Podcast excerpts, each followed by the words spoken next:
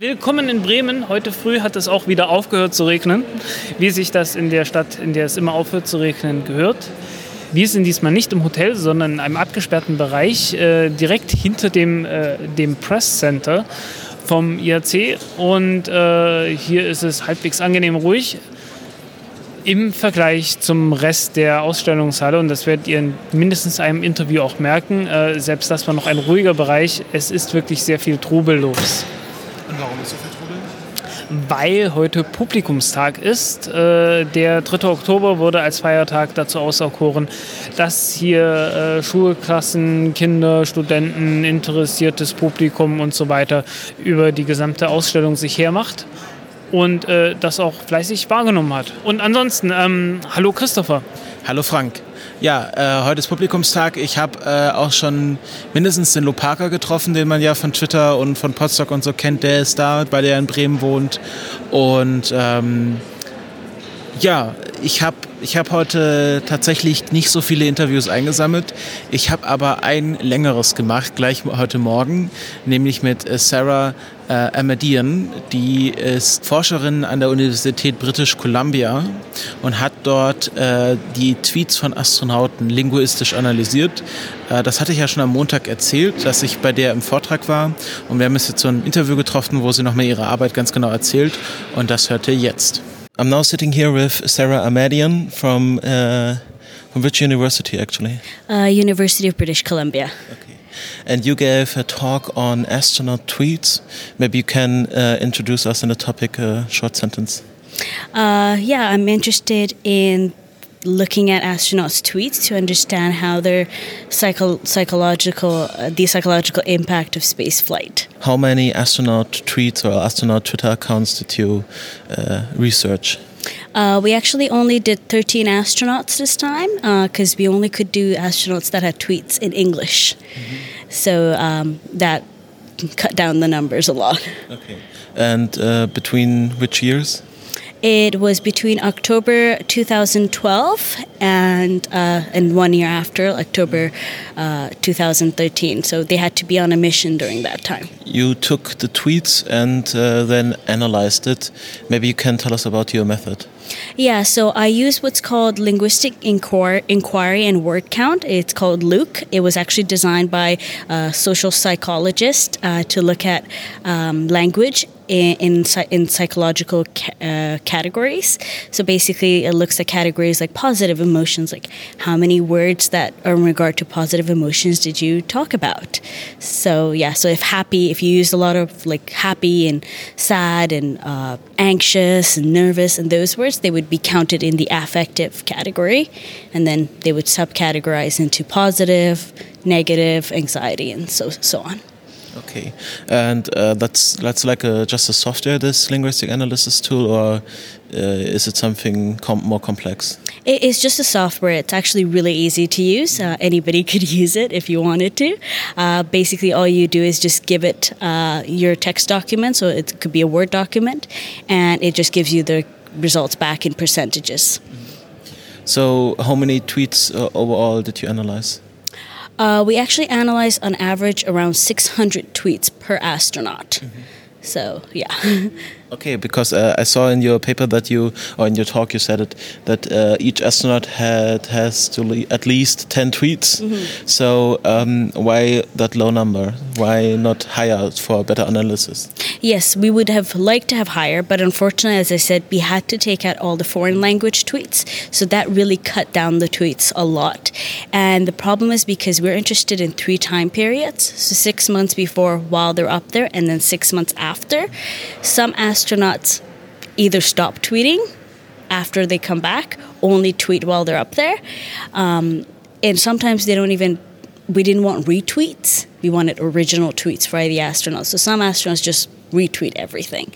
So I choose 10 um, to, to make sure that, because there were some people that really just had one tweet. I looked up the, that software used, and it says that it has like 80 different language dictionaries. Why only use uh, English tweets if you if the program has 80 dictionaries? So, okay, so the program, uh, the 2015 one, only has uh, the English version. Mm-hmm. The 2007 one, which is slightly different, with slightly different categories, does have uh, Russian, um, English, I think, and Italian. But because I wanted to use the most recent software, um, because that has been researched more, more and has been it's been developed much better, uh, I had to only use English. It does have 80 categories. The 80 categories are in reference to um, just like it looks at pronouns, verbs, swear words, um, psychological processes, cognitive processes. And why Twitter? Why didn't you choose another social network? I heard the Japanese astronaut uh, did uh, a lot on uh, Google Plus, actually. Mm. So why did you choose Twitter?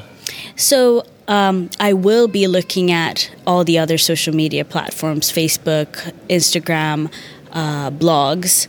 But we started with Twitter because it's so uh, mainstream and it's an area where, so for, for example, the problem with Facebook is that sometimes it's hard to get access to astronauts' personal page. Versus with Twitter, it's so easy, um, and it's just so e- so much easier to collect that information than uh, with blogs or, or with Instagram is mostly pictures, and with Google Plus, not as many astronauts actually use it. So there's a lower number of astronauts that use Google Plus compared to Twitter. Maybe you can talk a bit about your results. So my results show that astronauts uh, use more positive words when they come back six months post flight compared to when they're up there and compared to before that. So, this sort of means that there's a positive effect in going in space astronauts that go up there and they come back and you can hear it when they when they do their interviews that they had a really good positive experience. Um, similarly the reward words also had the same trajectory in that there was a significant increase once they come back compared to uh, while they were up there and before they came back. So again suggesting that astronauts experience of spaceflight is very rewarding but then at the same time, we also noticed that astronauts use way less social processes and friendship words. So, social processes category basically looks at a, a social relationships. So, they used it way less, specifically while they're on orbit. And this could mean multiple things, of course. You know, uh, this is uh, not a cause and effect thing, but it's more of an association of research projects. So, it could mean that they're isolated and they're distancing themselves from their friends while they're up there. It could possibly mean some argued that maybe they're working up there, although our data sort of refutes that because we see that the amount of work words that they use significantly decreases on orbit. So if they're not talking about work, they're not talking about friends, what are they doing? Well, it could possibly be just the fact that in Twitter, you don't say my friend, you just tag and Luke doesn't take that into consideration. So the next step would be to look at those tags, do a qualitative analysis so that we could take the context in. Okay, and um, you talked about uh, in your paper about isol isolation in small groups. Mm -hmm. So my first. Uh, thought was that in uh, space station is very small. Mm -hmm. There are like uh, six people on average there. Mm -hmm. um, why why are they feeling isolated if you're so close together with other people? Imagine I take you and I put you in this in this little capsule with people that you've you know you've just recently met. It's not like you know we you've been friends with for a long time. And they speak different languages. Uh, they could be from russia they could be from italy. They eat different food. They have different customs you have no contact with people that you're comfortable with. The food that you eat it no longer tastes the same, uh, and you have to choose what you're going to eat for six months. The environment itself looks basically like a hospital because it's all white. There is no color so that causes you to feel that sense of isolation because you're away from the things that make you feel comfortable, the things that make you feel connected. Would it be better to uh, just put a group of friends on the ISS, or do you think that uh, there would be other problems with that?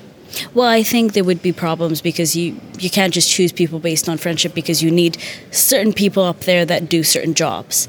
But I think uh, NASA and the space agencies, what they're doing is really helpful in that they're making sure that the six months prior to going up there, that these individuals are training together, and in that situation, they become closer and usually a lot of astronauts actually become friends, uh, you know, after they have done a mission together. So I think the most important thing is to also help them keep connections with people that they know on Earth, so especially their families. So allowing them to video chat with their families, or you know, um, David St. Jacques uh, has has children. You know, allowing them to read bedtime stories to their kids, and uh, those things I think would really help. My second thought was that um, those tweets and maybe not sent by the astronauts directly mm. because they don't have like regular internet access or not always. So they are writing their tweets and sending them down to mission control, and then they are put by a social media person on their Twitter account. Mm -hmm. So how much did you take in consideration that these tweets may be edited or uh, re re redacted or not redacted, but uh, mm. changed from an editor or lector? Right, and and I did think about that because, of course, you know, NASA and all the space agencies want to make sure their astronauts sound good. So a lot of the psychological problems will not show up in these tweets. Um, but at the same time, I think if an astronaut uh, sort of orchestrates a tweet, right, the main points will still be there even if even if the the mission control changes it the wording a little bit the main points will still be there uh, so you talked a bit about what you want in the future to do uh, do you have uh, any uh, concrete plans you want to what what do you want to research next mm -hmm.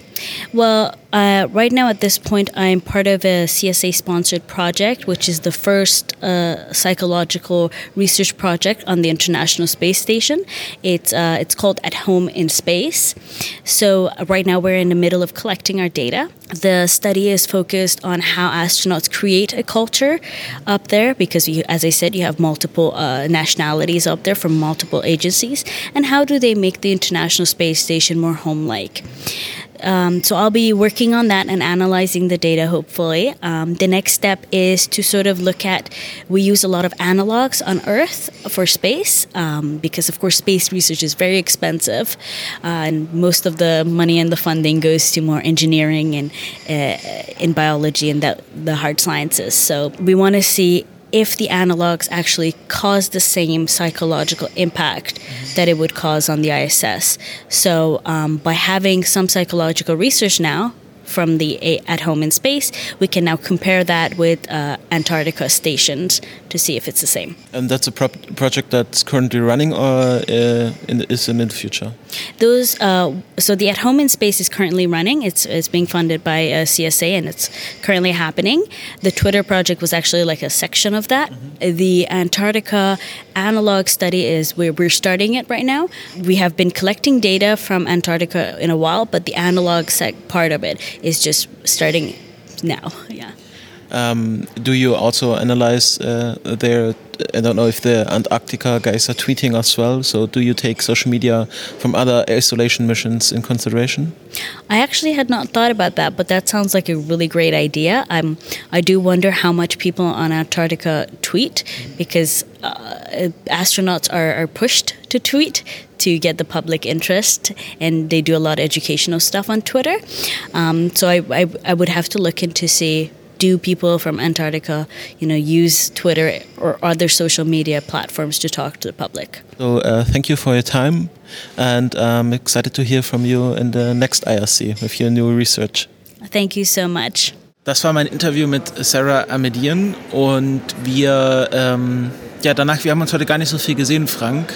Nein, nicht wirklich. Ähm, ich war unterwegs, soweit es das Publikum erlaubt hat. Äh, ich habe mir ein paar Sessions ausnahmsweise mal angeschaut und dabei festgestellt, dass die Technik von Ionentriebwerken ähm, mehr oder weniger stagniert. Das Zeug ist ziemlich effizient geworden ähm, und es ist jetzt praktisch nur noch eine Frage der Auswahl, welches man denn jetzt gerade für die für die jeweilige Mission passend gerade nimmt. Ähm, es gibt ein paar Entwicklungen in Richtung äh, mehr Leistung, mehr Schub und so weiter. Aber so im Prinzip von der Technik her ist das alles nicht sehr spannend. Ähm, was ich gemacht habe, war ein einziges Interview, aber das äh, auch über eine halbe Stunde mit äh, einem Vertreter, dem Tom Segert von Berlin Space Technologies. Und äh, ich kann schon so viel verraten, wir werden uns mit dem definitiv noch ein paar Mal unterhalten. Mindestens einmal. Wir sind äh, am Besuchertag der IDA, äh, der IDA sage ich schon, äh, das ist dort, wo ich sonst höchstens mal bin. Ähm, nein, beim Internationalen Astronautischen Kongress natürlich. Am Besuchertag in der einzigen äh, relativ leisen Ecke, die es jetzt zurzeit gibt. Also auf, dem, auf der Ausstellungsfläche ist gerade die Hölle los. Da sind Riesenmengen an irgendwelchen Kindergruppen und sonstigem Kram. Es ist, äh, es ist wirklich der Teufel los gerade. Wahnsinn. Im Vergleich zu den letzten Tagen. Ähm, und wir sind hier bei Berlin Space Technologies und ich muss den Namen ehrlich gesagt immer noch mal ablesen, weil die Firma mir bis vor kurzem nicht sagte, obwohl ich seit nun auch schon etwas mehr als zwei Jahren in Berlin lebe und äh, Zeugs mit Raumfahrt und so mache. Ähm, ja, ich spreche mit wem? Äh, mit äh, Tom Segert. Äh, ich bin einer der äh, Gründer und Geschäftsführer von Berlin Space Technologies. Ähm, das ist tatsächlich so, dass, äh, dass viele Leute uns in Deutschland nicht kennen. Ähm, das liegt zum einen daran, äh, dass natürlich die Raumfahrtbranche eine, eine gewisse Nischenbranche ist und die meisten Großprojekte doch von äh, Firmen wie Airbus und OHB gemacht werden.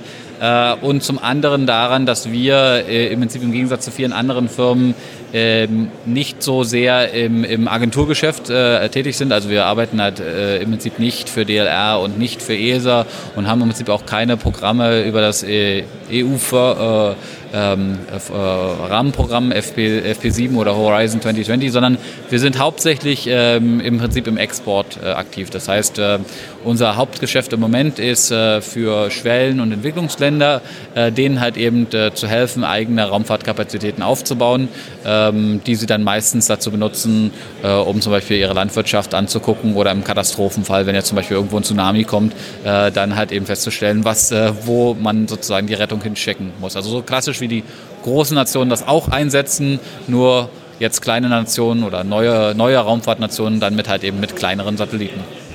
Äh, das sind dann sowas wie Nigeria, äh, also, ich weiß nicht, Mosambik hat, ich weiß gar nicht, ob Mosambik jetzt eine hatte, aber es, äh, Bangladesch, es gibt ja genau, es jede gibt, Menge, es gibt, jede Menge Nationen. Äh, neben den, den klassischen großen Verdächtigen äh, gibt es also bis zu 60 Nationen, die eigene Satelliten äh, haben ähm, und äh, natürlich neben dem angesprochenen Nigeria gibt es dann auch noch Ägypten, Südafrika, äh, Algerien, äh, Tunesien, ähm, die im, im, im, nordafrikanischen Raum, im, äh, in Asien äh, sind das zum Beispiel Thailand äh, oder auch die Philippinen, ähm, Vietnam, die solche Satelliten besitzen. Ähm, oder aber in äh, Südamerika sind das dann zum Beispiel Peru, Ecuador, äh, Bolivien, äh, Brasilien, Chile. Und äh, die meisten dieser Nationen haben äh, keine eigene Raumfahrtindustrie beziehungsweise nur eine sehr kleine äh, und arbeiten dementsprechend mit, äh, mit Firmen wie Berlin Space Technologies zusammen, um diese Satelliten zu bauen. Und das wird dann in den allermeisten Fällen ein, ein kollaborativer Ansatz. Das heißt, man hat Ingenieure aus den entsprechenden Ländern bei sich äh, in der Firma äh, und mit denen zusammen baut man dann einen, einen Satelliten. Also wir haben das jetzt ähm, im Prinzip unser letztes Programm war mit, mit Singapur Singapur und dort hat im Prinzip die Universität Singapur mit uns zusammen mit sieben Ingenieuren innerhalb von zweieinhalb Jahren einen Satelliten gebaut, der dann auch schon äh, im All ist. Ich glaube, das waren zwei Satelliten, nicht das nur waren, das waren zwei Satelliten, genau. Der eine ist im All, der andere wartet noch auf den Start. Äh, äh, der, äh, der erste äh, ist äh, Kentridge 1. Äh, Kentridge deswegen, weil die Universität sich auf dem, auf dem Kent Ridge, also auf dem Hügel sozusagen, dem Kent-Hügel sozusagen befindet. Und deswegen heißt der Kentridge 1. und der ist im All und trägt ähm, zwei hyperspektrale Kameras, das heißt Kameras mit sehr vielen Spektralkanälen, nicht nur rot, grün, blau, sondern halt eben noch 50 andere Kanäle. Ähm, und das ist halt eben äh, für, für Landwirtschaftsbeobachtung sehr wichtig. Man kann sehen, wie gut es den Pflanzen geht oder wie schlecht es den Pflanzen geht. Man kann sehen, wo bestimmte Mineralien im Boden sind. Und äh, der zweite Satellit ist im Prinzip äh, in, äh, der haben wir einen, einen, einen Bausatz ausgeliefert, der wurde dann in, äh, in, äh, in, äh, in, in, in Singapur sozusagen zusammengebaut und wartet jetzt im Prinzip auf den Start. Okay, äh, was für eine Größenordnung, wovon reden wir hier? Ich meine, wir haben hier ein paar Ausstellungs, wir haben ja doch ein paar Ausstellungsstücke, ähm, aber wir sind ein Podcast, man kann das gerade nicht sehen. Äh, die Satelliten sind selbst, äh, muss man so sagen, zwischen 50 und 150 Kilogramm.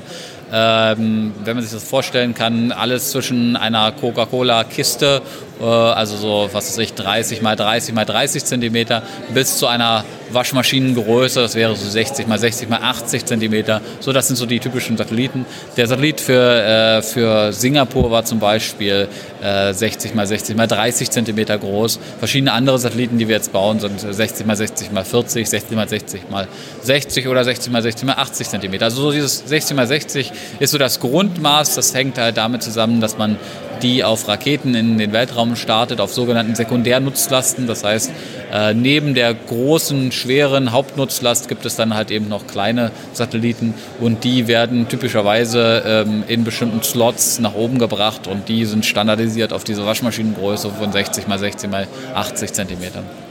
Ja, und ähm, hinter dir steht natürlich äh, Manufacture and Launch in India. So heißt, ihr baut viel Zeugs in Indien und ihr startet auch mit indischen Raketen. Genau, also das ist jetzt äh, etwas Neues, was wir machen und zwar gibt es ja den großen Trend namens Megakonstellation. Das heißt, man ersetzt einen oder mehrere äh, geostationäre Kommunikationssatelliten mit einer Flotte von bis zu 1000 kleinen Satelliten auf einem niedrigen Erdorbit.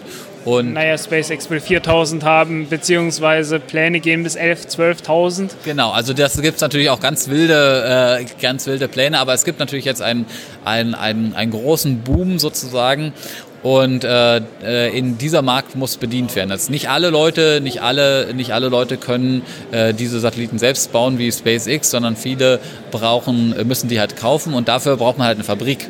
Weil äh, zurzeit ist es so, so ein Satellitenbau braucht zwischen ein bis zwei Jahre äh, und ein Team von zwischen 10 und 50 Personen. Und äh, die Weltsatellitenproduktion außerhalb von, von, von Fabriken äh, beträgt etwa 50 bis 100 Geräte. Und das ist natürlich, wenn jemand 1000 in einem Jahr haben will, irgendwie schlecht. Äh, ja. Okay, dann äh, lass mich mal eine ganz ketzerische Frage stellen. Ja. Ähm, ihr habt äh, so, eine, so eine halbe Waschmaschine ungefähr ja. und ihr habt 25 Leute und mehr, die dort ein paar Jahre lang dran werkeln. Ja. Was zum Teufel tun die da? das ist eine sehr interessante Frage. Äh, Im Prinzip ist es so, dass äh, die die, äh, die Satelliten äh, im Allgemeinen sehr viel, also sie bestehen aus mechanischen Komponenten, aus elektronischen Komponenten und aus Software, also grob zusammengefasst. Mechanik muss den Start aushalten, das heißt, man hat natürlich einen bestimmten Basisbausatz und der Basisbausatz muss, äh, äh, muss sozusagen den Start aushalten. Das ist, äh, sind ziemliche Anforderungen ähm, und das ist so, dass man ähm, äh, den Schwerpunkt der Rakete, äh, den Schwerpunkt des Satelliten innerhalb äh, des Satelliten auf wenige Millimeter genau platzieren muss. Das heißt, jede Veränderung des Satelliten erfordert sofort ein komplettes Umbauen des Gesamtsatelliten und das fordert dann eine Neuqualifikation. Das beschäftigt einen solchen Mechanikingenieur doch schon mal ein bis zwei Jahre. Ähm, die okay, ja, ähm, die genauen Anforderungen, da kann man dann auch diverse Handbücher verweisen, genau. die es tatsächlich gibt äh, für diverse Raketen, unter anderem auch hier im Hintergrund sehen wir die PSLV genau, von die Indien und äh, natürlich auch für alle möglichen anderen, auch für die Vega, für die Ariane 5, für alles Mögliche. Genau, und äh, die, die sind halt eben typischerweise so, dass man halt eben die siebenfache Erdbeschleunigung oder die zehnfache Erdbeschleunigung hat, aber nicht, nicht nur in einer Richtung, sondern halt eben schüttelnd, äh, weil die Rakete halt wackelt durch den äh, durch den Verbrennungsprozess der, der, der Raketenabgase. Ja, die wackelt ganz furchtbar und dann hat man auch noch Schocks, weil wenn dann sich die Stufen trennen, dann ist das also ungefähr so, als wenn man mit einem großen Hammer gegen den Satelliten gegenhaut. Ähm, und da, auch das muss man äh, testen. Äh, auf der elektronischen Seite ist es so, das sind alles Einzelstücke. Äh, man hat, äh, man hat äh, kleinere und größere Embedded Computer im Prinzip. Also man muss sich das so vorstellen, man nimmt in dem Bereich der kleinen Satelliten jetzt keine Spezialelektronik, sondern zum Beispiel irgendwelche ARM-Prozessoren, Cortex M3 oder irgend so etwas ähm, und muss die dann auf ein, auf auf ein PCB bringen. Man muss den sozusagen das, das, Routing der, der, der, der entsprechenden der Platine machen ähm, und das sind halt immer Spezialanfertigungen. Man muss auf äh, Thermal-Dinge achten, man muss auf die Strahlung achten und diese, diese Sachen ähm, fressen halt Zeit. Und das ist natürlich so, zwei Jahre dauert das beim ersten Mal, beim ersten Satelliten. Wenn Sie den zweiten Satelliten dann hinterher bauen und es ist genau der gleiche Satellit, kann sich die Zeit durchaus halbieren oder äh, noch mehr verkleinern. Und das ist auch die Idee von, von der Fabrik, die wir jetzt in Indien bauen, ist, dass wir in Deutschland weiterhin das, äh, die Forschung und Entwicklung machen. Das heißt, wir erhalten unser Team und bauen das halt eben auch in, in Deutschland aus, aber halt eben auch als, äh, aus, ähm, aus sozusagen Handling-Gründen und äh, weil das näher beim Kunden ist. Äh, der, der, Endabnehmer wird auch äh, verstärkt in Indien sein, äh, braucht man halt eben etwas, wo der gleiche Satellit vielfach zusammengebaut wird. Und dann kann es zum Beispiel so sein, dass die Produktionszeit eines solchen Satelliten nur noch eine Woche ist. Ja, und äh, das große Geheimnis besteht halt eben darin, dass so wie in der Automobilbranche ähm, ähm, man, wenn man einen VW Golf der neuesten Generation hat, äh, dann wird der auch mehrere Jahre an dem entwickelt und die reine Produktionszeit in einer Fabrik ist dann sehr, sehr kurz. Das gleiche gilt natürlich auch für Satelliten, nur mit dem Problem, dass es bis heute so ist, dass im Prinzip jeder Satellit eine quasi Neuentwicklung ist. Und erst im Prinzip mit dieser Einführung dieser standardisierten Satellitensysteme für die Megakonstellation, aber auch für andere, führt es dazu, dass, die, dass man dann halt eben ähm, im Prinzip immer den gleichen Satellit baut und das kann man dann wiederum in der Fabrik abbilden. Ja, aber das Prinzip kennen wir ja eigentlich als Satellitenbus schon von verschiedenen Firmen, äh, wo dann praktisch ein Bus genommen wird. Zumindest wird es immer so dargestellt. Ähm, ähm, und anschließend irgendwelche Nutzlasten dran verbaut werden. Ja, äh, es ist im Prinzip so, äh, da ist, äh, äh ist der Wunschvater des Gedanken. Äh, Im Prinzip ist es so, dass, äh, dass selbst wenn davon geredet wird, dass der Satellit den gleichen Bus hat, bei den Stückzahlen, die man zurzeit baut, nämlich innerhalb von also zum Beispiel äh, alle zwei Jahre mal einen Satelliten. Wenn man sich zum Beispiel die, die DLR-Satelliten anguckt, äh, auch die, äh, die in Berlin gebaut worden sind, der, der BIRD, der TED und der BIROS, ähm, äh, die sind im Abstand von vielen Jahren gebaut worden. Der BIRD zum Beispiel 2001, der TED 2009 und ich glaube der der Virus 2000 äh, oder 2012 der TED und der Virus 2016. Da liegen jeweils mehrere Jahre dazwischen und äh, in der Zwischenzeit arbeiten die Ingenieure weiter. Äh, in der, äh, die gehen dann nicht nach Hause und, und ruhen sich aus. Ähm, und insofern äh, ist das formal der gleiche Bus, aber rein praktisch sind die komplett unterschiedlich. Da sind, äh, da sind vielleicht noch die gleichen Prozessoren drin, aber die Software ist komplett anders. Da wird an dem herumgefrickelt und da ein bisschen verbessert und ähm, das Team muss ja auch die, die Jahre zwischen dem Satellitenbauen sozusagen auf Trab gehalten werden. Und äh, insofern ist es höchst selten so, jetzt mal vielleicht mit Ausnahme der Galileo-Satelliten, die auf von OAB gebaut werden, dass wirklich identische Satelliten gebaut werden. Äh, auch wenn äh, man einen Schwestersatelliten hat, also auch bei uns zum Beispiel der Satellit äh, für Singapur, der, der zweite, der jetzt ein Jahr später gebaut worden ist, hat auch schon wieder bestimmt 5 bis 10 Prozent äh, Veränderungen äh, drin. Ähm, und äh, das ist halt einfach etwas, äh, was man verändern muss, wenn man äh, kostengünstiger werden muss. Man darf nicht immer das Rad neu erfinden. Ja, ähm, jetzt ganz spontan würde ich so denken, kann man nicht äh, tatsächlich so eine Art Bus äh, zusammenbauen? Vielleicht nicht unbedingt das allereffizienteste Ding, sondern ähm, mit Gegengewichten, sodass man dann, wenn man eine Nutzlast hat, die einfach dort platzieren kann, das Gewicht entsprechend so platzieren, dass alles schön austariert ist. Ähm, ist nicht mehr effizient, völlig effizient, aber es sollte doch eigentlich möglich sein, dass man praktisch so das Übliche, was so anfällt, als Stromversorgung, äh, Navigation, Star Tracker und so weiter, dass man das alles in einen Teil verbaut und äh, dann sagt, äh, bitte gebt uns die Instrumente, die, die ihr braucht und wir verbauen das dann und dann starten wir das Ding. Äh, Im Prinzip ist das genau das, was wir jetzt bei unserem, äh, bei unserem aktuellen Satellitenplattform genauso tun. Äh, Im Prinzip äh, haben wir dort äh, als erstes mal eine physische, also das heißt elektrische und räumliche Trennung von der Nutzlast und vom Bus äh, äh, gemacht. Da ist es natürlich dann wirklich so, dass sich dadurch eine, eine schon die angesprochene Effizienzsenkung ergibt. Und zwar ist es tatsächlich so, man braucht dann halt die auch angesprochenen Ausgleichsmassen. Äh, wir lösen das zum Teil dadurch, dass wir bestimmte Komponenten an verschiedenen Stellen anschrauben können äh, und benutzen dann sozusagen die Komponenten zum Teil als Ausgleichsmassen. Ähm, aber ja, das ist, äh, das ist halt einfach dann ein, ein Abgleich, weil bisher ist es so, man hat halt einfach die Satelliten überoptimiert. Ja? Man hat also sozusagen die letzten 5% Fertigkeit noch rausgequetscht und hat zum Teil den Satellitenpreis verzehnfacht damit. Ähm, davon wollen wir weg. Äh, ist es klar, äh, ja, man sagt, ein Kilogramm Masse kostet 30.000 Euro. Äh, aber ein Ingenieur äh, kostet mit den ganzen Overheads etwa 100.000 Euro oder 150.000 Euro je nach Firmengröße.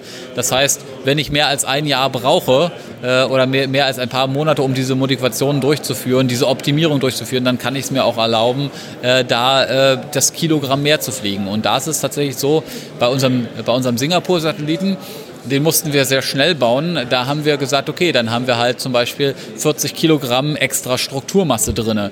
Dann müssen wir nicht so komplizierte Rechnungen machen für, die, äh, für das Thermalhaushalt und nicht so komplizierte Rechnungen für die, für die Struktur.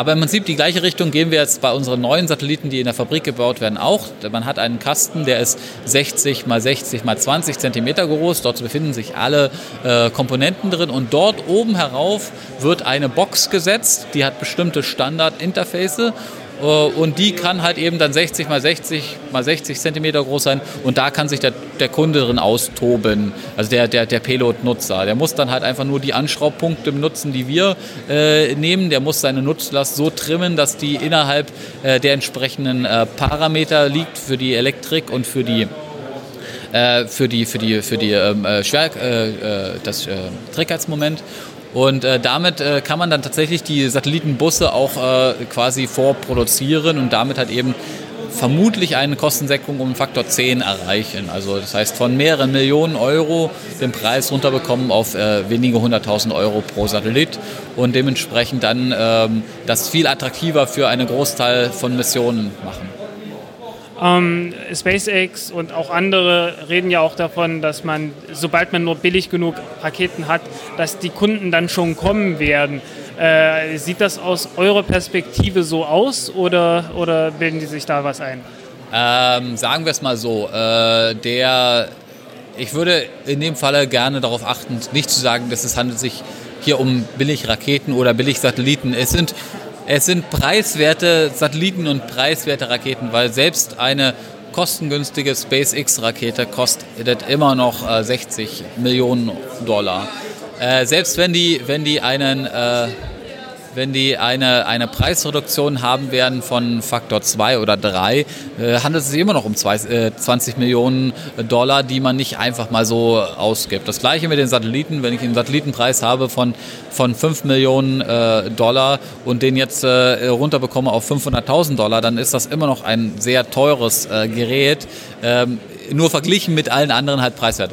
Insofern, aber dies, es ermöglicht halt einfach doch mehr Kunden. Also äh, viele Geschäftsfälle funktionieren nicht, funktionieren nicht, wenn der Satellit sehr teuer ist. Und deswegen hat man heutzutage halt einfach das Problem, dass dass zum Beispiel die Deutsche Raumfahrtagentur sich äh, nur ein oder zwei Satelliten alle fünf Jahre mal leistet. Ja? Und wenn der Satellit wie Nmap dann auch furchtbar verzögert ist, dann verzögern sich alle anderen Satelliten. Und ähm, der Herr Gruppe, der äh, frühere ähm, Chef der Deutschen Raumfahrtagentur, hat äh, eben, äh, vor zwei Jahren äh, der deutschen äh, Industrie ziemlich die Leviten gelesen und gesagt, die Zeit der 200 Millionen Euro Satelliten ist vorbei.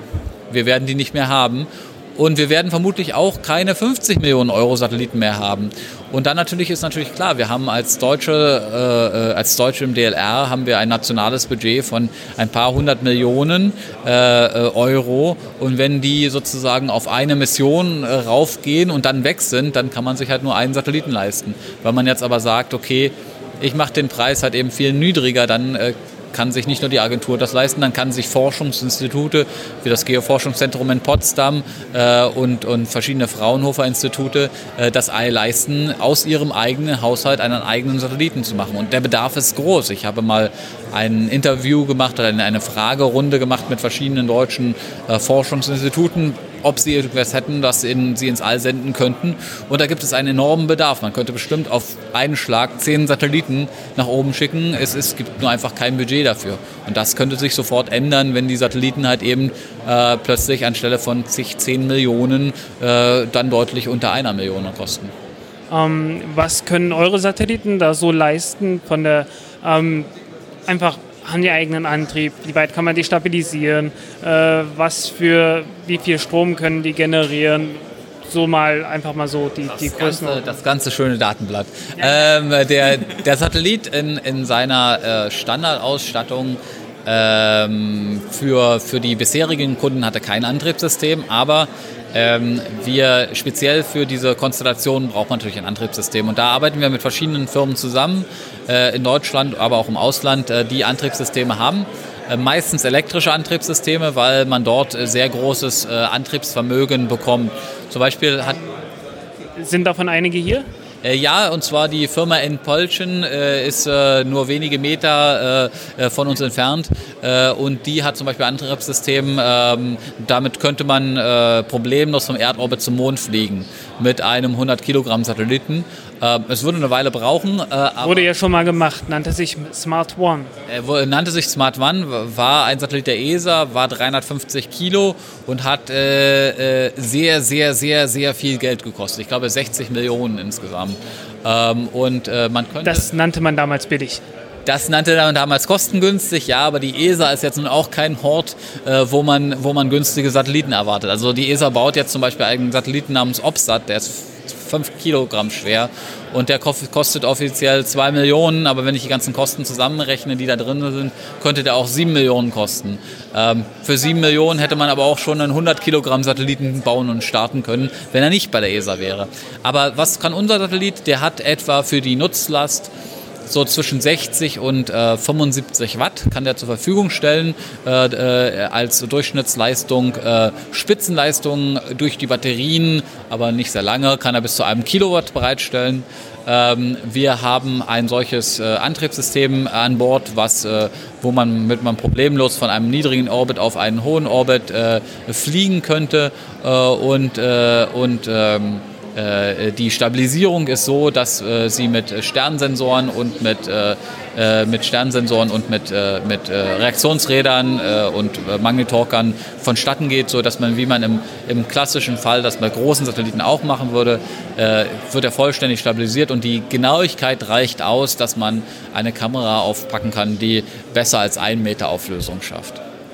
Ja, ähm, ich habe mir vorhin mal kurz hier ein paar Datenblätter durchgelesen. Ich habe äh, mit Erschrecken festgestellt, dass man meinen Plan nicht durchführen könnte, dass man da einfach ein Teleskop drauf baut und damit Sterne beobachtet. Könnte man, könnte man. Äh, und zwar, äh, man, äh, man kann äh, ein etwa, äh, einen Spiegel mit etwa 50 Zentimeter Apertur könnte man da drauf packen.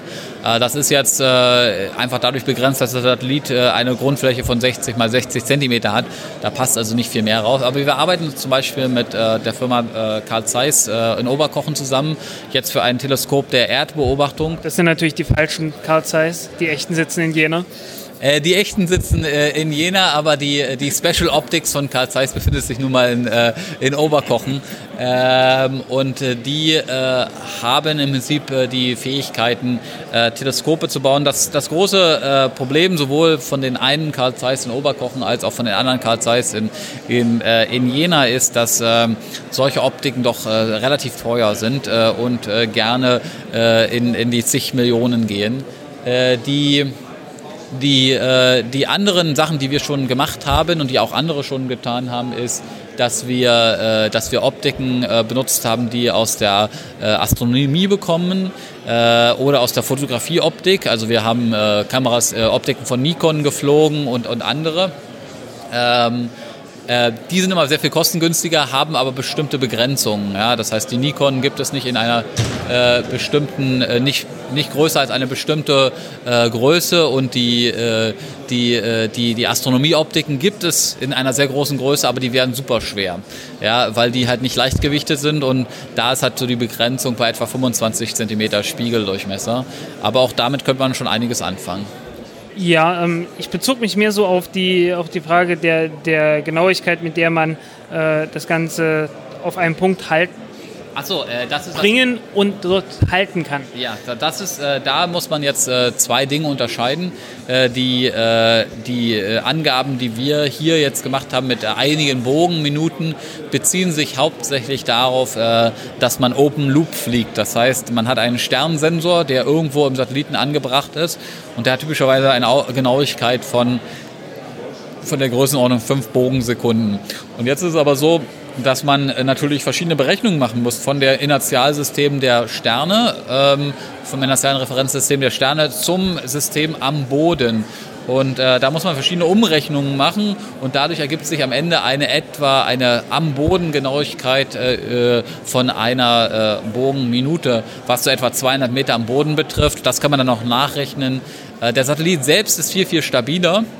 Und was man auch machen kann, was der Hubble zum Beispiel auch gemacht hat, ist, dass man äh, neben dem Sternsensor äh, an die äh, Lagekontrolle das Hauptinstrument in die Lagekontrolle reinnimmt und dann im Prinzip ein Fine-Pointing macht, um, äh, um halt eben bestimmte äh, genauere Dinge äh, ermöglichen zu können. Es ist tatsächlich so, dass, die, dass man da im Prinzip, es gab ja mal die Idee von einem Kollegen von uns, der wollte das sogenannte Public Telescope bauen. Ähm, und äh, im Prinzip äh, verfolgen wir auch schon. Es gab, ja, es gab ja, auch irgendwann mal das äh, irgendwie ein Space Dobson Teleskop oder irgendwas in der Richtung. Das ist tatsächlich von, äh, von uns erfunden worden, also von Aha. mir persönlich. Äh, da wollte ich jetzt äh, gerade drauf hinweg.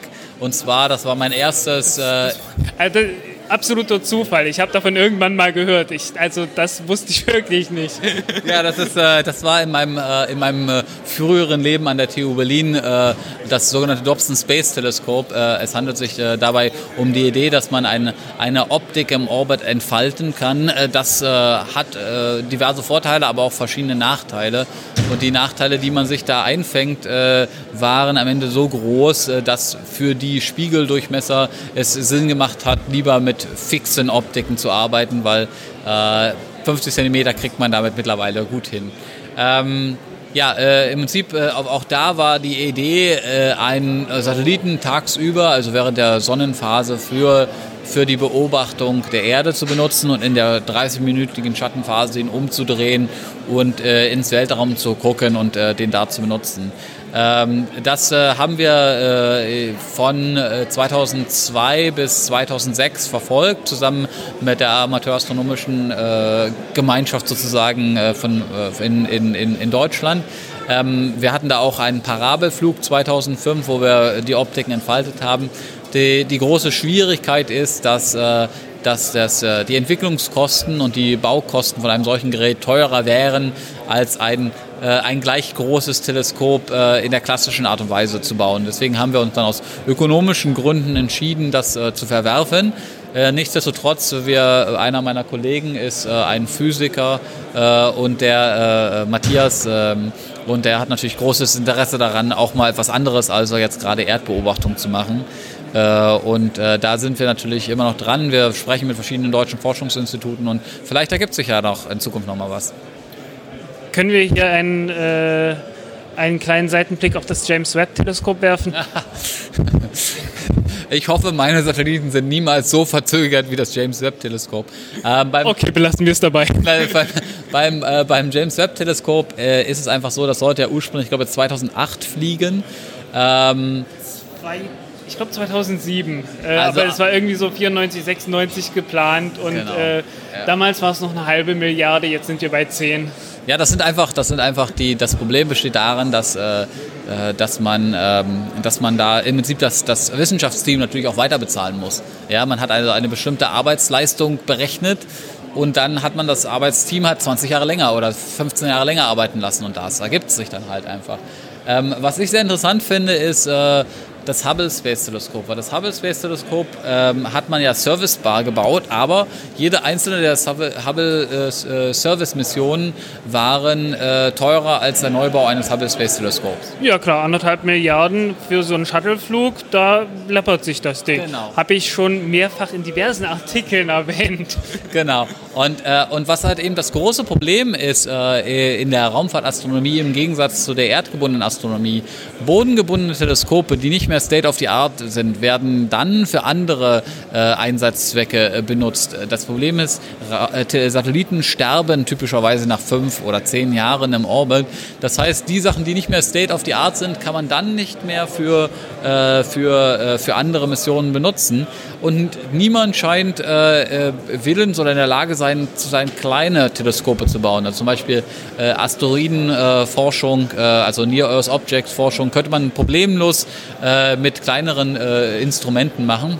Das wollten doch die, die mit den ARKit, äh, Äh, ja, die, die mit dem Arke. Die hatten, an, die hatten einen sehr merkwürdigen Businessplan, aber naja. Die haben, die haben sich vor allen Dingen Geld geholt, um dann äh, äh, zu versuchen, eben, die sind jetzt, glaube ich, äh, im, im, Bereich äh, Space Mining oder sowas. Genau. Äh, es ist etwas, etwas absurd, aber ähm, so ist die Raumfahrt manchmal. Ähm, es, tatsächlich ist es so, dass, dass wir natürlich hoffen, dass sich durch die Kostensenkung ähm, im Bereich der Satelliten auch viele andere wissenschaftliche Missionen äh, ergeben werden, die, äh, die, man, die heute nicht möglich wären. Dass also im Gegensatz zu wären mehreren äh, 10 Millionen Euro oder mehreren 100 Millionen Euro für ein kleines Weltraumteleskop sich das vielleicht in Zukunft für 1, 2, 3, 4, 5 Millionen machen lässt, weil natürlich man hat immer den Start von mehreren Millionen dabei. Ähm, und dass sich mit diesen äh, Geräten dann äh, entsprechend gute Wissenschaft äh, machen lässt. Ähm, da muss natürlich zum einen das Mindset der, der Wissenschaftler ein bisschen ändern. Es darf nicht immer dazu kommen, das Schönste, Beste, Größte, sondern es muss halt eben auch immer etwas gehen, was gut genug ist. Und dann muss sich das Mindset der Ingenieure ändern, dass man nicht immer neu entwickelt, sondern es muss halt einfach sein, okay, was kann eine Standardplattform sein und was kann ich dann damit machen? Und über diese Themen muss man nachdenken und dann kann man sicherlich auch viele schöne neue Dinge tun. Ja. Ähm, habt ihr irgendwelche Pläne, eure Satellitenplattform, die ihr zurzeit habt, noch auszubauen? Ähm, beziehungsweise vielleicht auch so zu gestalten, dass sie nicht nur als Sekundärnutzlast äh, zu benutzen ist, sondern vielleicht auch äh, von Werk aus in, als Hauptnutzlast äh, benutzt werden kann entweder in kleinen Raketen, das wie so Electron oder so, oder vielleicht äh, einfach indem man, was weiß ich, 8 oder 16 oder so mehr oder weniger aneinander schraubt und dann halt ein, ein, in einem großen Block das Ganze äh, äh startet. beide, beide Sachen werden verfolgt von uns. Äh, zum einen äh, zum einen äh, ist es also schon heute möglich, eine, eine Rakete, äh, eine Rakete ähm, mit ähm, äh, einen Satelliten von uns auf einer kleinen Rakete zu starten.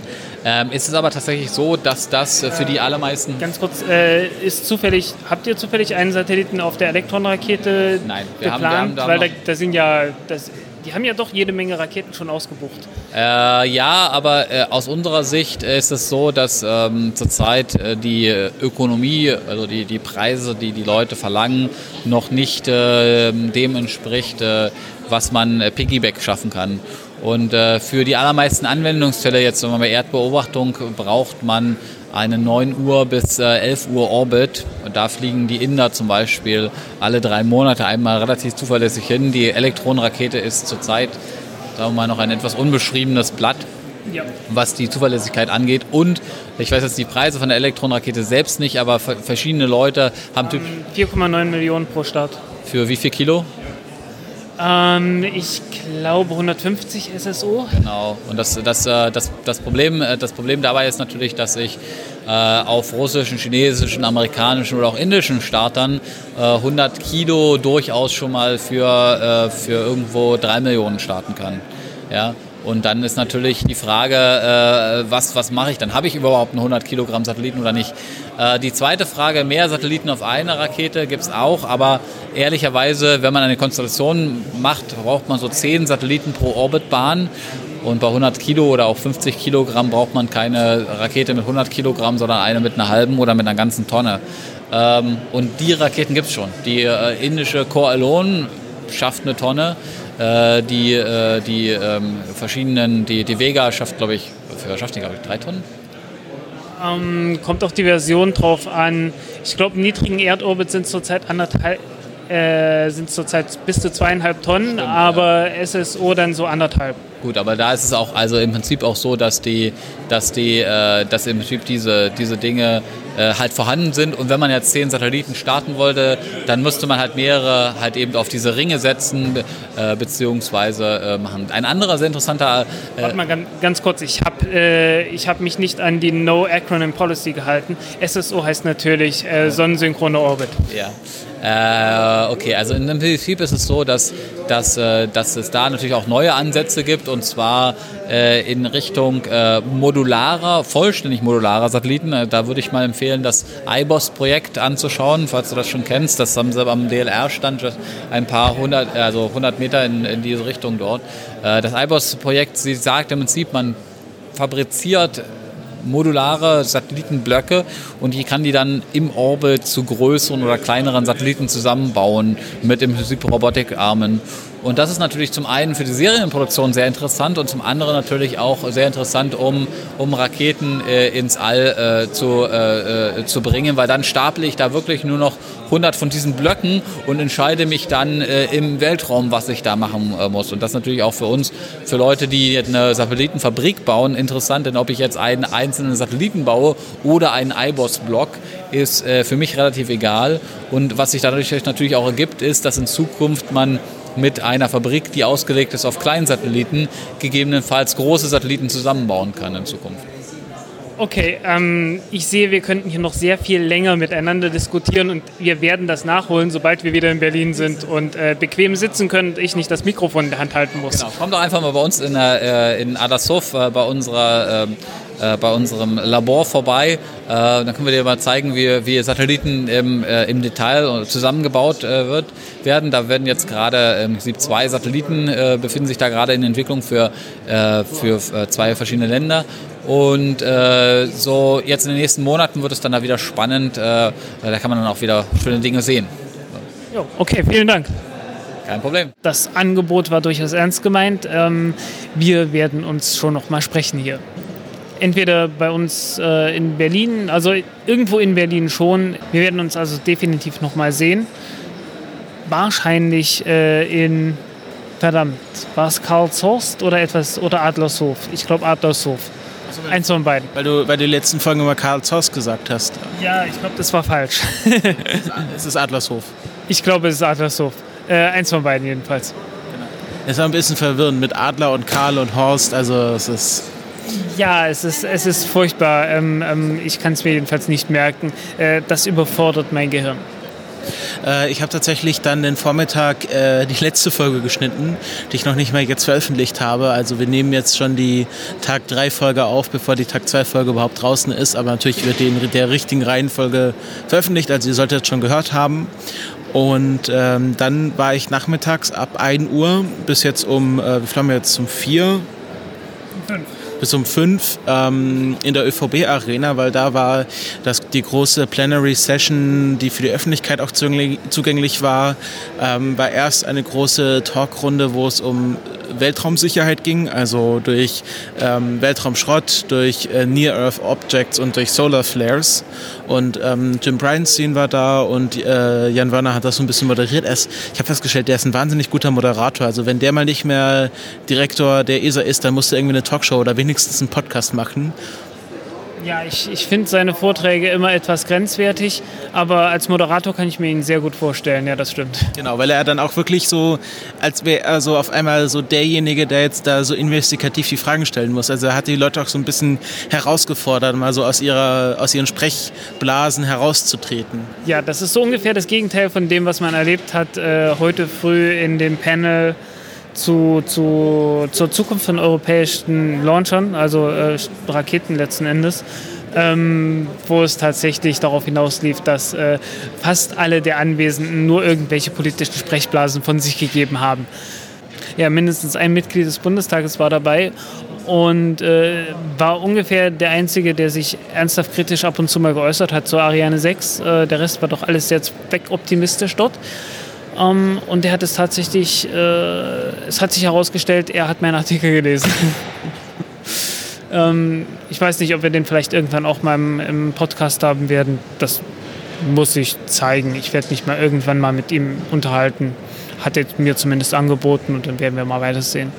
Ja, Politiker-Interviews sind ja immer sehr, sagen wir mal, spannend. Ähm, ja, ähm, ich fand, ehrlich gesagt, äh, fand ich ihn sehr viel entspannter als äh, äh zum Beispiel die Diskussion, die man mit der Ariane Group hat. Äh, ja, dann, ähm, wie gesagt, zurück zu dem Vortrag über Weltraumsicherheit. Und äh, was auch ganz spannend war, Jim Bryanstein hat dann gesagt, dass die Air Force will einen Space Fence bauen gegen Weltraumbedrohungen, ähm, was wir dann alle sehr lustig fanden in unserer Reihe. Und äh, dann äh, ging es weiter. Dann war so das Highlight-Event natürlich der In-Flight-Call mit Alexander Gerst, was sehr spannend war. Das war sehr niedlich. Hatten da so zwei Kinder auf der Bühne, die zwei Fragen stellen durften. Äh, und dann noch so eine äh, junge Frau, die auch was fragen durfte, also so ausgewählte Fragensteller. Und äh, Alexander Gerst hat natürlich immer wie, wie immer sehr gut geredet. Ich habe das auch alles aufgenommen und auf unserem Instagram-Account live gestreamt. Vielleicht ist es da noch, sonst äh, ja, ich werde es auch nochmal runterladen und vielleicht nochmal so alle Insta-Stories mal als ein YouTube-Video hochstellen, sodass man das auch noch länger anschauen kann. Genau, und was, was danach auch noch sehr spannend war, dann gab es so ein Panel äh, mit, dem IA, mit der IAF, also International Astronautical Federation, und dem AES, der Association of, nee, ASE, der Association of Space Explorers. Ich habe das dann als äh, Astronautengewerkschaft bezeichnet. Und da waren, ähm, äh, heißt der Reinhold, Reinhold Ewald? Ja, Reinhold Ewald, äh, Thomas Reiter. Ansonsten Reinhold Messner. Äh, Reinhold Ewald war auf der Bühne und äh, Thomas Reiter. Matthias Maurer war auch da. Um, dann noch viele andere Astronauten, japanischer, ein paar amerikanische. Äh, und das war sehr spannend. Sie haben so ein bisschen über ihre Erfahrungen erzählt ähm, und man konnte dann Fragen einreichen. Und tatsächlich habe ich auch zwei Fragen eingereicht über diese IRF-App. Und die wurden dann auch hochgevotet, sodass sie beantwortet wurden. Und ich war fix genug, das aufzunehmen, aber leider nicht mit dem guten Mikrofon. Deswegen kann das Audio so ein bisschen grenzwertig sein. Äh, meine erste Frage war an den japanischen Astronauten den ich gefragt habe, wie er, wie er das findet jetzt, dass äh, ein japanischer Weltraumtourist und kein japanischer Astronaut der erste Japaner wird, der zum Mond reist, aller Voraussicht nach. Und äh, seine Antwort hörte jetzt. Wonderful because uh, people are so much interested in going to space and it doesn't matter uh, whether it's a professional astronaut or a private astronaut. As Alex Kress said, it's important that uh, many and more people uh, on the planet will be able to have a chance to fly in space. So I am glad that uh, so many people are interested in uh, flying space. And uh, it's exciting to see that uh, the first tourists from, uh, from Japan will be going around. Und die zweite Frage, die ich gestellt habe, ging an Matthias Maurer. Da habe ich ihn nämlich gefragt, er ist jetzt noch ein bisschen hin bis, sein, bis zu seinem ersten Raumflug, ob er, wenn er die Möglichkeit hätte, vielleicht zuerst auf eine chinesische Raumstation zu fliegen, ob er diese Möglichkeit annehmen würde oder doch lieber erst zur ISS fliegen würde. Und äh, das hat er geantwortet. So it's a very interesting question, and indeed, um, I'm one of the few astronauts who had the privilege to train in all the different countries. So I trained in all the partner countries of the ISS partnership, and I last year I also had the chance to train in China as one of the two non-Chinese astronauts who ever trained in China. And I have to say that wherever I was, wherever I trained with colleagues, it's it's the same spirit. So it's when you fly into space it's a human being, and it doesn't really matter if you're from that country or the other country. It's, it's, we all follow the same dream. And in this respect, I think both chances or both opportunities would be great. I would love to fly to the International Space Station, but at the same time also to the Chinese space station. Oh, both Yeah, both. both. I even repeat. So. I think it's both are very, very nice destinations. If we, if we draw a, an analog from the past, Pam, you have been to the Mir space station, I think, yeah? Uh, uh, the, no. But um, the, the, question I came up with, how does it look if you, if you are following your path of uh, space exploration and seeing your kind of culture in, in technology, and suddenly you have to adapt to something like the Russian culture, or now to the Chinese culture, where things are handled differently, where probably the crew, uh, I, I, open it to everyone, uh, I, I, still think how, how, how I felt in the very first moments that I didn't see a shuttle in front of me, but a Soyuz rocket. Maybe this, this is the, the large gap to overcome. Anyone? I think the most qualified person to answer that question is Koichi because he came to fly on the space shuttle the United States then he went to Russia to learn to train on the Soyuz, so he was learning to speak Russian in English, his second language.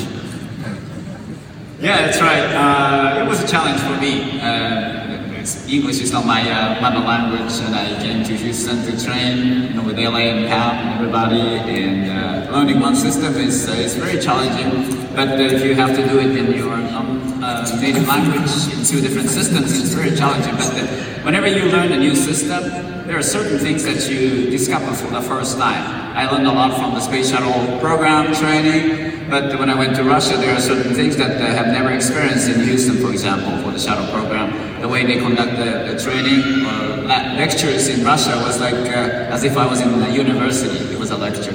It's a different approach, and uh, I think by having this uh, cooperative experience in the different countries, and we learn more. And as a result, I think uh, we need to make more remarkable outcome, whether it is operation or the methodology for efficient training or efficient operation. So I think that's uh, what brought us a long way in the space station program, and I think that will take us beyond Earth orbit to the moon and back uh, to, to, to Mars. Gut, das war, das war mein Nachmittag. Es gab da noch ein schönes Gruppenfoto mit den Astronauten, äh, was ich vertwittert habe. Ich fand, fand das äh, nicht, äh, also ich bin ja nicht so ein Astronauten-Fanboy, aber ich fand das schon sehr historisch, dass da so viele Raumfahrer und Raumfahrerinnen auf der Bühne standen. Und Frank, was hast du eigentlich den restlichen Nachmittag gemacht? Ich habe den restlichen Nachmittag äh, noch Folgendes gemacht. Es gab von dem Herrn Königsmann, ich weiß nicht, wie er mit Vornamen heißt, von SpaceX, äh, einen Vortrag über Wiederverwendung in der Raumfahrt, also mit anderen Worten, er hat mal kurz äh, alles, gemacht, alles gezeigt, was SpaceX so gemacht hat. Waren, es war ein schöner Vortrag, es war nichts Spektakuläres, nichts Neues, aber einfach gut gemacht, äh, was äh, leider schon herausragend hier ist. Einfach nur ein gut gemachter Vortrag was ein bisschen schade ist. Also man sollte meinen, dass beim IRC ähm, insgesamt die Qualität der Vorträge doch besser ist, als sie tatsächlich ist. Ähm, der Herr Königsmann, ich weiß nicht, wie er heißt genau, ähm, hat nicht nur einen deutschen Namen, der kommt tatsächlich äh, aus Deutschland und äh, der hat auch hier am Zaum äh, tatsächlich mal gearbeitet und studiert. Ja, und ansonsten habe ich so noch ein paar Runden. Hat er denn was Interessantes erzählt? Es war nichts, nichts spektakulär Interessantes. Ähm, ein paar es gibt ein paar Zahlen zur, zur Falcon Heavy, was für Nutzlasten die hat, wenn, äh, äh, wenn man ähm, die Booster wieder äh, landet auf der, äh, äh, an, der, an der Stadtrampe bzw. auf dem Drohnenschiff. Ähm, aber ansonsten war nicht, nichts spektakulär Neues dabei. Aber war einfach nur, ein, einfach nur ein schöner, entspannter Vortrag, war einfach gut gemacht. Ähm, kann man, glaube ich, auch irgendwo sehen im Internet. Ich glaube, das war einer der öffentlichen, die da eventuell irgendwie ins Internet kommen.